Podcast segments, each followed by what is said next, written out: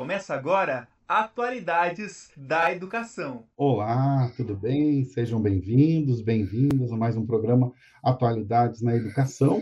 E hoje nós vamos discutir o problema do mal em Santo Agostinho. Professor Guilherme, tudo bem com você? Tudo ótimo, professor. É, não está mal, está tudo bem. é, é. Graças a Porque, Deus. É, talvez, né, quem viu lá o nosso anúncio, é, o problema, o mal de Santo Agostinho, né, é uma forma, claro, de divulgação, mas nós vamos falar, então, como é que Agostinho aborda a temática do mal, como é que ele é, procura explicar, né, ao longo da vida, digamos assim, é, como, que, como que ele procura explicar a questão do mal, já que se Deus é bom, Deus é criador de tudo, de onde vem o mal, por que, que tem o mal, né? Ou atualizando a questão, lembrando uma fala do Ariano Suassuna, né? por que, que nós sofremos tanto? E o, o Marcos Roberto Nunes Costas, né, dez lições sobre Agostinho, um comentário diz assim, olha, provavelmente Agostinho teve um primeiro contato com esse problema do mal quando ele leu a obra Hortêncios, né, de Cícero, e se tem lá um axioma que é, se todo ser ele busca é, a felicidade, por que será que é, nós temos então as realidades ou nós temos os males praticados pelo homem, se ele busca a felicidade, inclusive os males praticados pelo próprio Agostinho. Mas eu queria começar com a pergunta, professor Guilherme, né? Por que, que faz sentido, ou se, né, se faz, por que faz sentido ainda hoje, né, já que Agostinho nasceu lá em 13 de novembro de 354, em Tagaste, né, e faleceu em 28 de agosto de 430, é, porque o, as ideias dele, principalmente, por que, que discutir o problema do mal hoje ainda faz sentido? Se é que faz. Ah, eu, eu acho pela própria história humana, né, professor? É, seja é, política, seja de constituição da sociedade em si, o sofrimento é algo real, né? É, é, é, é uma realidade. É, é, sofrer e seja injustamente ou justamente no sentido de consequência de ações, né? É, se é que dá para se dizer que isso seria justo, é, então isso é uma realidade humana. É, é, impossível a gente ser ser humano sem sofrer e sem é, enfrentar esses embates, né? Tipo, por que eu sofro? Né? Por que o mal no mundo? Por que injustiça? E, de novo, a injustiça, seja ela né, da sociedade política ou de coisas que acontecem é, é, com a saúde que nós não esperamos, isso suscita sempre e sempre vai suscitar esse questionamento, né? Por que que Deus permite né? Por que, que, Deus, que é poderoso, como o professor falou, e Agostinho falou também, né? Por que, que ele, né, o sumo bem, permite? Né? E essa é uma discussão bem interessante quando a gente fala sobre o assunto né? Porque ele permite. Então fica a pergunta, e essa pergunta é, está no primeiro livro, é, o livre-arbítrio, ou, depend, ou dependendo da, da, tradução, é diálogos sobre o livre-arbítrio, é, ele inicia com essa pergunta, né? Ele tem um debatedor, né? O texto foi escrito ali naquela melhor melhor técnica né, de diálogo filosófico, né? Então o interlocutor pergunta por que que o mal existe, por que, que Deus permite esse mal, né? É, e aí começa o assunto, professor. Aí começa é, a discussão entre Agostinho e seu interlocutor. Muito bem, é, temos aqui alguns comentários já, o pessoal está saudando aqui, ó, professor Moraes, olá, professores, é, boa tarde, a Mônica Pinheiro participando, o Kleberson aqui, só aparecendo, é, também Histórias que Transformam, o professor Alvino também é, participando com a gente, espero que ele consiga, já um pouquinho lá de tecnologia, mas espero que ele consiga também acessar e participar. Pessoal, fique à vontade para vocês também enviarem aí perguntas, questionamentos, curiosidades. É, Exato.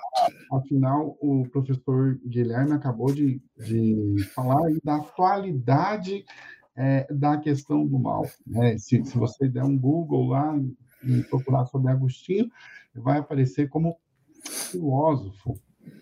Mas é, estamos aí diante de um filósofo também que que foi santo, que foi doutor da igreja, que é, discutiu tanto no campo filosófico quanto teológico. E essa é uma questão né, também abordada filosoficamente e teologicamente. Ao longo da vida de, é, de Agostinho, né, então Alice com 19 anos, mais ou menos, deve ter lido essa obra do Hortêncio, se deparado com esse problema, é, inicialmente ele vai é, buscar essa resposta é, com os maniqueus. Né? E os maniqueus eles colocam é, dois princípios é, ontológicos, um bem, outro mal. Portanto, o bem, claro, Deus, a realidade espiritual, e o mal estaria, portanto, na realidade material. Como o ser humano é formado de matéria e espírito, corpo e alma, então o mal estaria nessa questão é, material, o que isentaria inclusive Deus e o próprio homem é, da, de, né, da culpa com relação ao mal, já que a noção de culpa ainda não estava presente, porque isso só vai vir depois com a conversão mesmo ao, ao, ao cristianismo. É, agora, o problema do mal, né, mesmo atualmente, ele, ele desperta, assim, desperta muita no mínimo, reflexão, né? Ou pelo menos aquela situação, puxa vida, por que, que há é, tanto mal? Por que, que há pessoas más? Mas né, nesse, nesse, nesse primeiro momento, se é, se é que é possível dizer assim, né, da, da vida de Agostinho, né? Por que será que ele, ele, ele vai, então, é, buscar essas respostas e e parece que a solução do maniqueísmo é um pouco cômoda, né? Já que, bom, então tem, se tem dois princípios e nesse caso o mal ele teria então um caráter ontológico, uma consistência ontológica. Mas tem mesmo, professor Guilherme, o mal é possível dizer que ele tenha uma ontologia, uma consistência ontológica. O mal existe em si? Essa é a pergunta. Olha, é, essa é uma pergunta interessante, inclusive quando você fala sobre os maniqueístas, então acho que é perfeito essa sua pergunta. Eu quero segurar ela e, e concluir a minha fala com essa ótima pergunta, que eu acho que esse é o caminho. Porque antes, é, para quem está ouvindo, eu quero que principalmente dar um panorama, um olhar sobre o assunto, porque quando a gente fala sobre o mal, quando a gente fala sobre esse problema, a gente fala é, de um problema principalmente que parte ali da tradição judaico-cristã.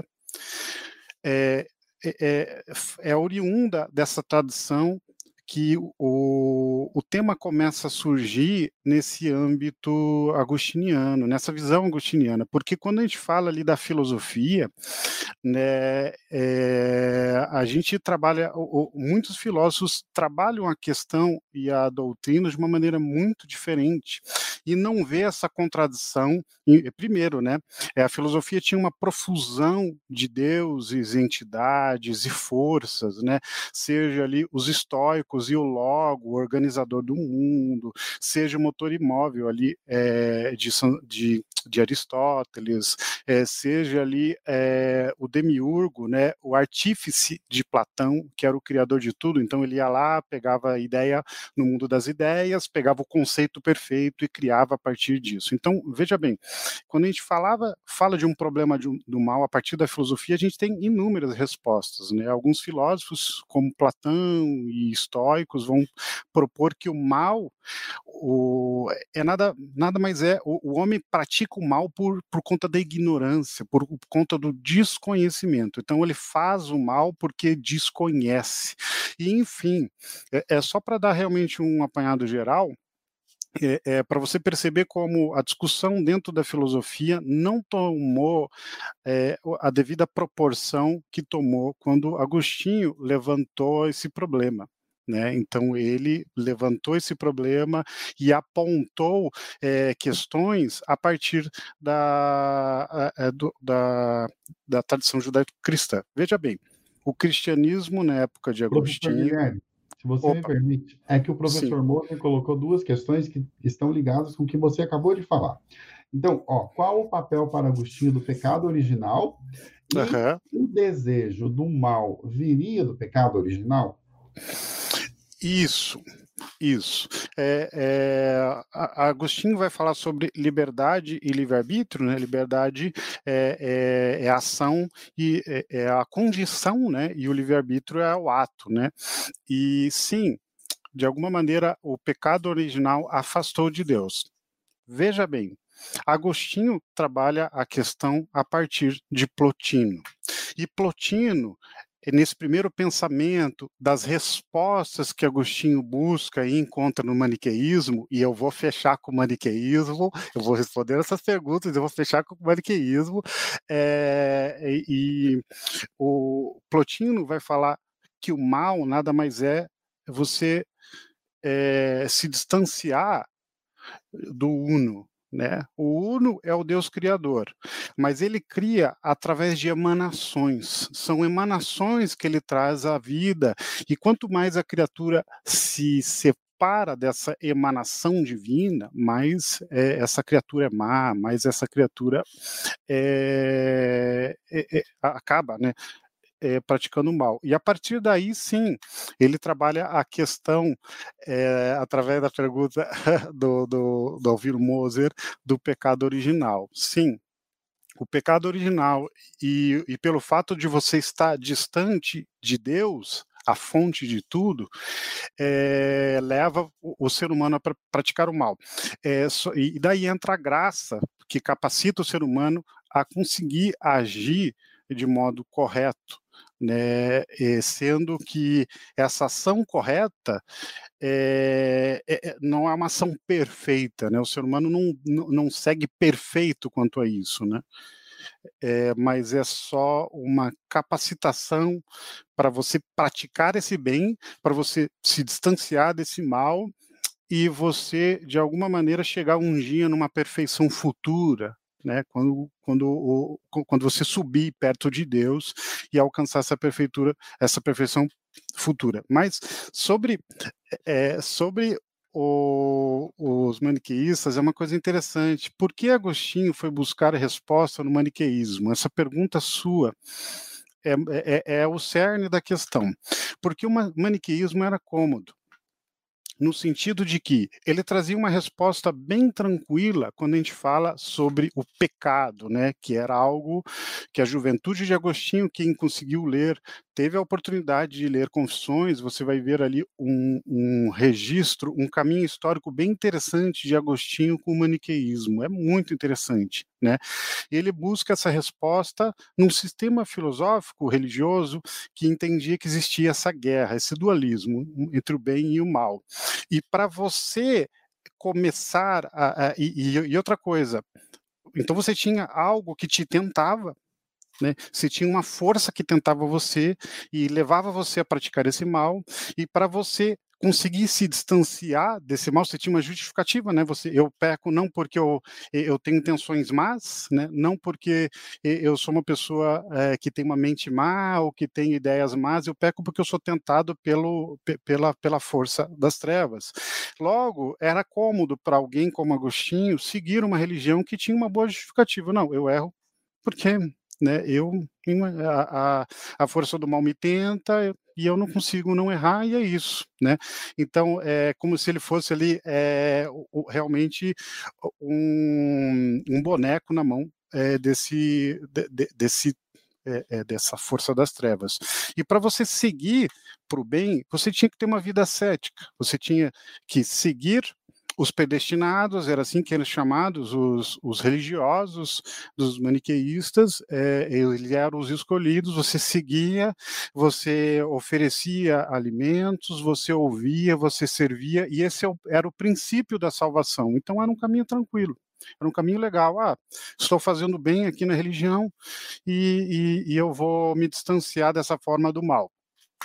Ah, a parte que levou Agostinho é, a questionar é, o maniqueísmo é quando ele começou a avaliar essas duas forças e perceber que o mal tinha características boas. por exemplo, a eternidade, é, o poder, a força, essas são características positivas no mal. E ele começou a pensar, mas o mal tem características boas. Ser forte, ser eterno, ser poderoso é bom, não é ruim. E o bem tem características ruins, que era o quê? O ascetismo, você viver na pobreza, como assim? Você viver na falta, como assim? Você é ficar feliz quando você está doente e a carne está doente, deteriorando? Como assim? Que esse era um dos princípios maniqueístas, flertando ali com o gnosticismo, né? O, uh, é, é, eles acreditavam que o espírito era bom e a carne era ruim, é, porque o maniqueísmo tem uma, tem uma influência muito grande com o gnosticismo, né? Eles também rejeitavam algumas ideias do Velho Testamento, eles rejeitavam muitas coisas, é, a carne era má, o espírito era bom, então, eles tinham esse princípio bem é, gnóstico, os maniqueístas. Logo, ele não entendia, ué, mas como? É, eu ficar doente é bom? A minha carne sofrer é bom?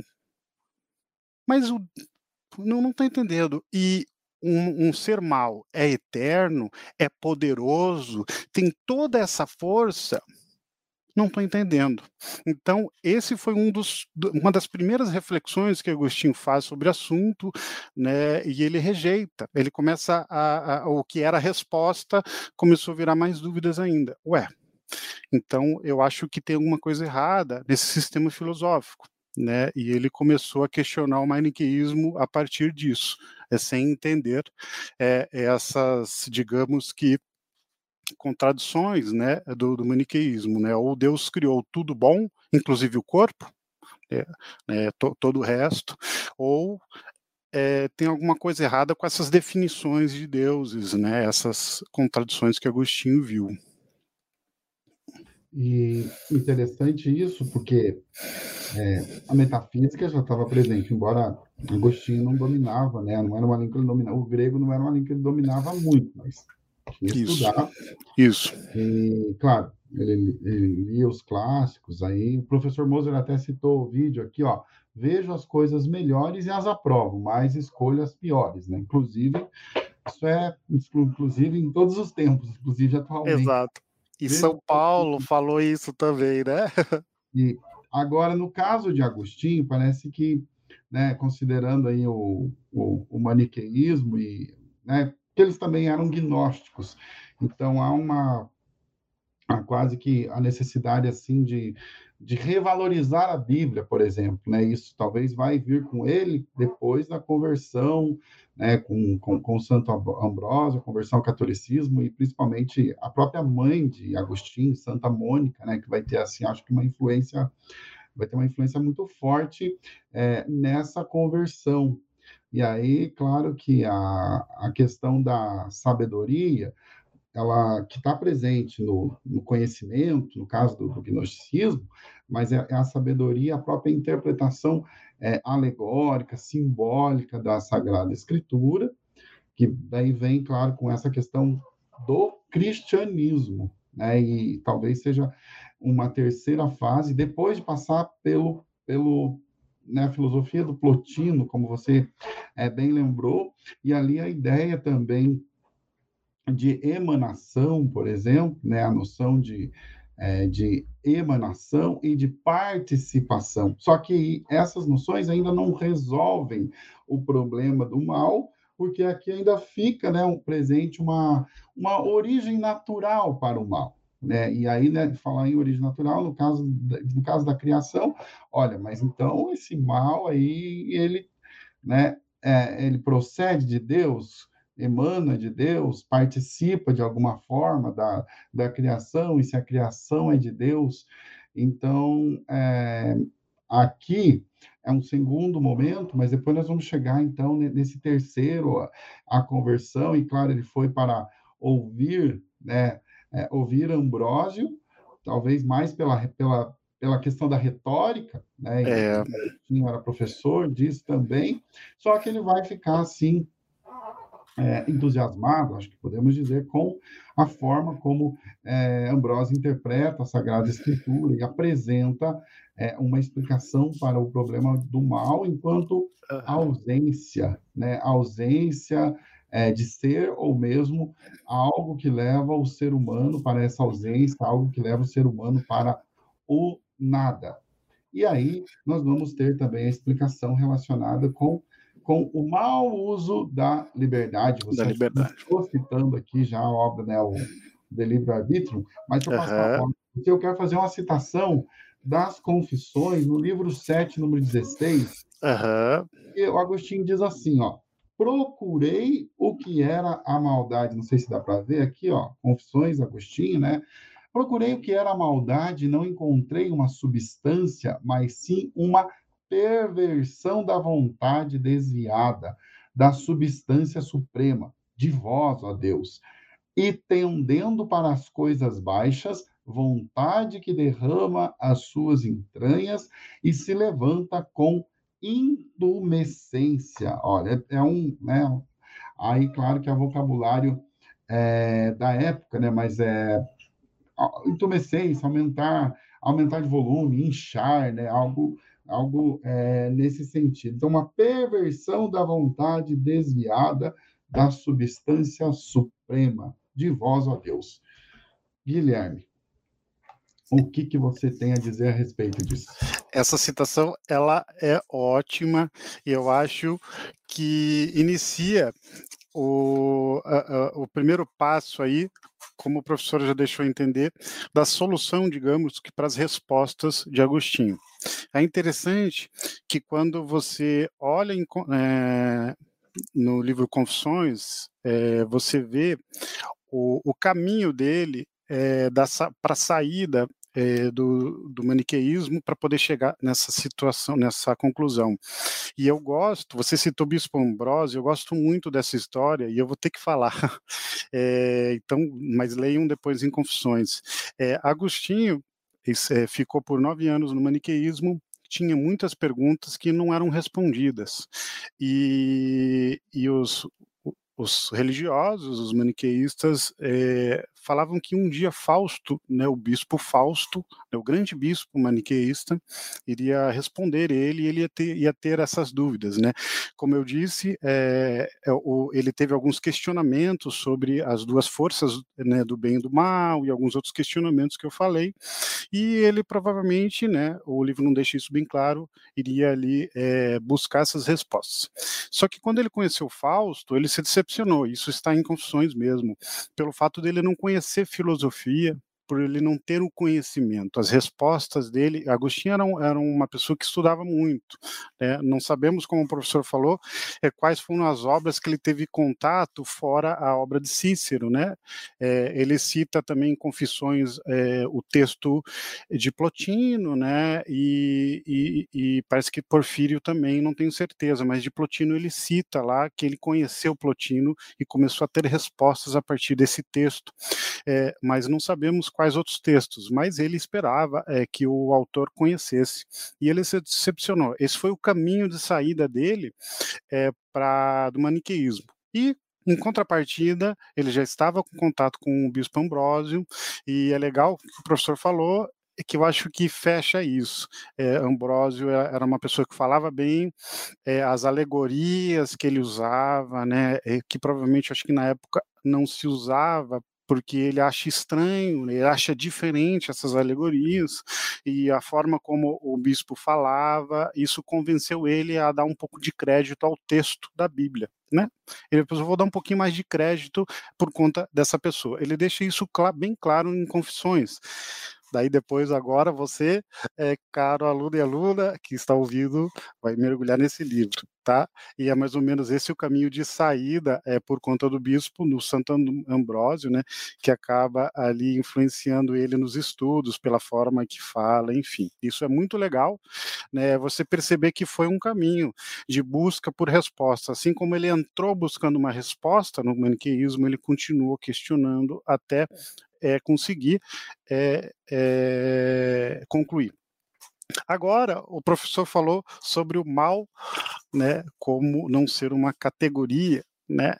É, então, e aí começa a saída dele é, do maniqueísmo, né? É, é interessante, em um primeiro momento, ele vai entender que Deus é o criador de tudo e Deus é bom, porque as coisas são boas, a vida é boa, né? É, a natureza é boa. E ele faz um link no livre-arbítrio, no livro livre-arbítrio. Ele, ele olha e percebe que Deus é quem cria e julga. Logo, ele não poderia ser o criador do bem e do mal. Ele não poderia criar o bem e ao mesmo tempo julgar as pessoas por pecar, por fazer coisas más. Logo, ele pensa, não, Deus não pode ser o autor do mal, né? Então, o que, que é o mal?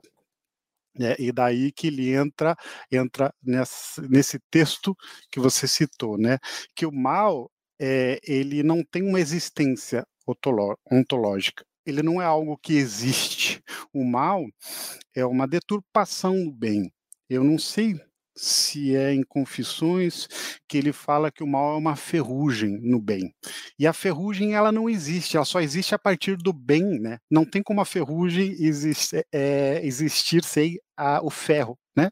Logo, ele faz esse link com o mal e ele vai ele vai mais longe, porque ele vai olhar o ser humano né, a partir da filosofia, entendendo ali é, que o, o, o, homem, o ser humano, tem ali é, três qualidades ontológicas básicas, né, que é o modo, espécie e ordem. E só uma coisa boa pode sofrer corrupção, né? Uma coisa má não sofre, não, sofre essa corrupção. É logo o mal é esse não ser, é uma deturpação do bem, né? é uma corrupção do, do, do, da parte boa, né, do, do que o ser humano tem de bom. Logo, ele não existe propriamente dito, ele não é algo que, que existe, ah, esse é o mal, não, ele é uma ferrugem. Eu gosto dessa explicação é, da, ferru, da ferrugem. E na, a natureza do bem, é, o Agostinho é, dá um exemplo bem interessante, e ele fala que a dor é vista por muitos como um mal, né? Mas só que essa dor só dá em criaturas boas, né? Ela só pode, você só pode ter essa dor é, é, se, é, se você é uma pessoa que é que, que, que existe, né? Que tem uma saúde plena ao ponto de sentir dor por algum motivo. Então é mais ou menos esse link que ele faz para para mostrar como o mal não é algo que existe, né, não tem como pegar. Ela, ela é uma corrupção do que do, do bem, né? É, é, uma, é uma deturpação, uma negação do bem. Né? Então não dá para dizer que ele existe propriamente dito. É mais ou menos assim que ele dá ali o primeiro passo, professor, para a gente falar sobre o mal. Então, mal, Deus não pode ter criado o mal, porque Deus é bom e ele criou as coisas boas, e Deus também é, é quem julga o mal, as ações más, então logo ele não pode criar as coisas boas e criar o mal e julgar o mal, né? Então esse Deus não seria bom, né? E, e, ele conclui que Deus é bom por conta da criação, né? Essa essa conclusão que ele tem.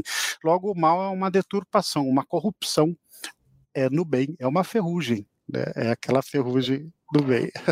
Professor Guilherme, Olha só, o professor Moser, né, fez alguns comentários aqui, ele lembrou Sócrates, né, ninguém faz o mal voluntariamente, né, claro, né, nos diálogos platônicos, e Alcimara também participando, e o professor Moser também, para Agostinho, se o mal fosse substância, não seria mal, porém bom.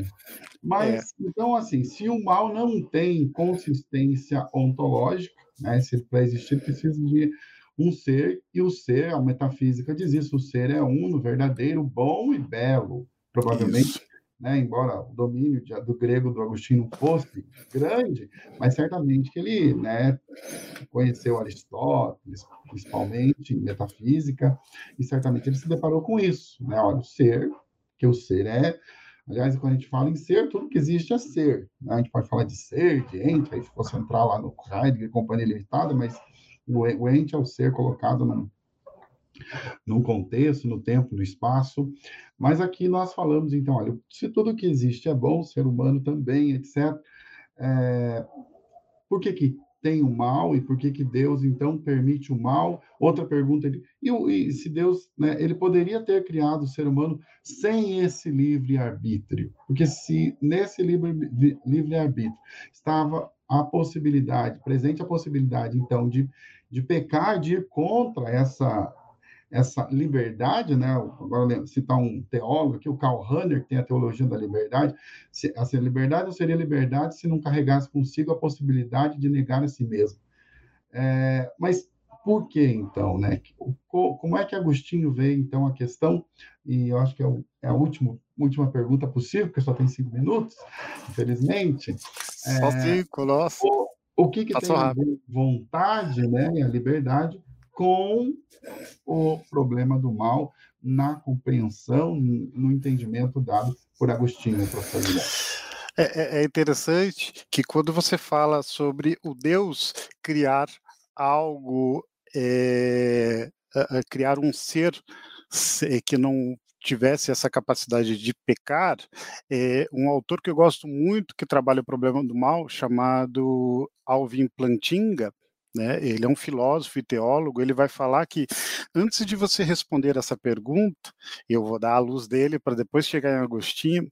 É, antes de você essa, é, responder essa pergunta, você tem que parar para pensar o que constitui o ser humano é, não ter é, o livre-arbítrio suficiente para não praticar o mal. Né? É, e quais seriam as consequências desse ser humano que não tem autonomia né, é, para praticar o bem e o mal. Porque quando a gente fala sobre o livre-arbítrio, né, sobre essa ação de praticar o mal, é, o livre-arbítrio propriamente dito, né, ele é um bem médio, ou seja, Agostinho vai falar que o livre-arbítrio é um bem médio, ou seja, ele não é nem bom nem ruim, é, ele vai depender da ação do ser humano, então é mais ou menos essa explicação que ele dá é, para o livre-arbítrio, é, né, então ele não, é, não, não tem um valor em si, é um bem médio. Ele descreve depois alguns uns bens superiores, os bens inferiores, né, mas ele fala que o livre-arbítrio é o bem médio. Logo, é, ele não tem valor, a ação vai determinar o valor dele. Né? Então, se eu ajo, se eu, se eu quebro tudo, se eu bato nas pessoas, se eu sou uma, uma pessoa, meu livre-arbítrio determina, e logo, se eu sou uma boa pessoa é, é, e faço a caridade, enfim, é, eu sou uma pessoa boa. Então, e logo, daí eu deixo essa pergunta. Quando a gente fala do ser humano, e quando o Agostinho fala do livre-arbítrio, para responder o professor, a gente tem que entender principalmente o, o fator de responsabilidade moral né? É daí a gente ressuscita o que o próprio Agostinho fala sobre é, o homem ser julgado, né, por Deus.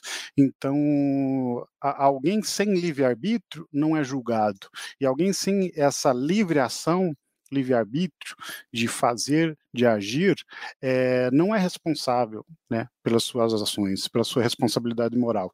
Logo, é, é, é um pouco complicado a gente falar dessa justiça divina sem esse livre-arbítrio pleno. Né? E, mas é uma boa pergunta. Será que seria possível criar um ser humano que não praticasse o mal, só o bem, ao ponto de ser. É uma pergunta interessante. É, o livro é, tem um livro inteiro de Alvin Plantinga falando sobre isso. Ele dá várias negativas e pontos positivos e aponta, inclusive, a impossibilidade disso existir é, por conta do ser humano ser livre no sentido de responsável também, né? Não só de ter o arbítrio livre de fazer, é, escolher, né? É, mas pela sua responsabilidade moral seria um pouco complicado ao luz deles, né? Essa pergunta eu não vou responder, mas é uma pergunta interessante e é uma pergunta que dá um debate enorme se é possível ou não existir alguém assim. E professor, o que a gente consegue assim, né, perceber da, do, do, da filosofia de Agostinho, né, principalmente do, das confissões, do livre-arbítrio, que o mal, o mal mesmo é o mal moral, né? Não, não que, ele, não que ele tenha uma consistência ontológica, mas é um mal moral que decorre do mau uso da liberdade, do mau Isso. uso da vontade. E como você bem frisou, sem essa possibilidade de mau uso, né, nós seríamos, então, marionetes, seríamos é, uma determinação, né, e aí eu não tem como. Eu pensei já no, na inteligência artificial, né? Pro, é programado, posso programar. Exato. mesmo nesse caso, eu posso programar e o software ou o hardware pode falhar, né? E aí, claro, a responsabilidade tem que ser do daquele que programou. Que programou. Ou nós vamos jogar a responsabilidade para a máquina. Né? Exatamente. Professor. Porque daí fica é. esse problema de responsabilidade, né? Esse ser humano, só bem rapidinho, esse ser humano é, que só pode fazer o bem, é, fica é, é, é complicado de, de, de, é, definir né, essa responsabilidade moral. E daí, né, é bem isso que o professor falou. Daí como, como ser responsável se eu sou programado para nunca errar, né, se eu não tenho a possibilidade de ir contra a minha própria liberdade. Exatamente. Professor, muito obrigado né, pela, pela participação. Professor Moser aqui parabenizando, a Mônica agradeço também, né, parabenizando aqui é, pelas contribuições. Eu também quero agradecer a atenção, a participação de todos, e nós esperamos aí que tenha sido uma, uma boa introdução né, para falar a respeito é, da temática, para conhecer mais as dicas aí, as orientações também que o professor é, Guilherme trouxe de, de leitura, né? E começar aí pelas confissões, por exemplo, é uma excelente indicação. É um então, bom começo. Pessoal, grande abraço. Grande abraço.